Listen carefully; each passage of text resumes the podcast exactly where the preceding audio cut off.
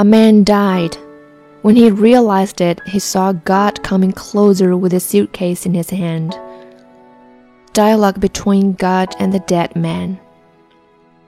All right, son, it's time to go. So soon? I had a lot of plans.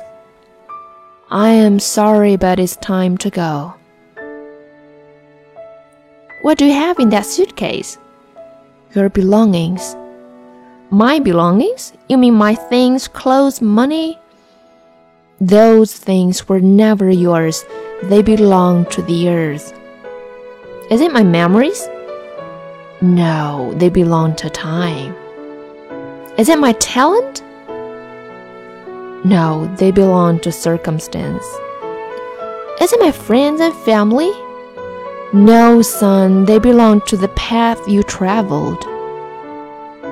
Is it my wife and children? No, they belong to your heart. Then it must be my body. No, no, it belongs to dust. Then surely it must be my soul. You are sadly mistaken, son. Your soul belongs to me.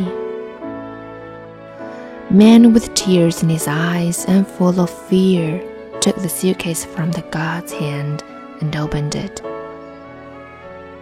Empty. With heart broken and tears down his cheeks, he asks God, I never owned anything? That's right.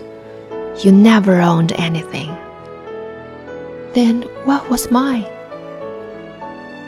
Your moments. Every moment you lived was yours. Life is just a moment. Live it, love it, enjoy it.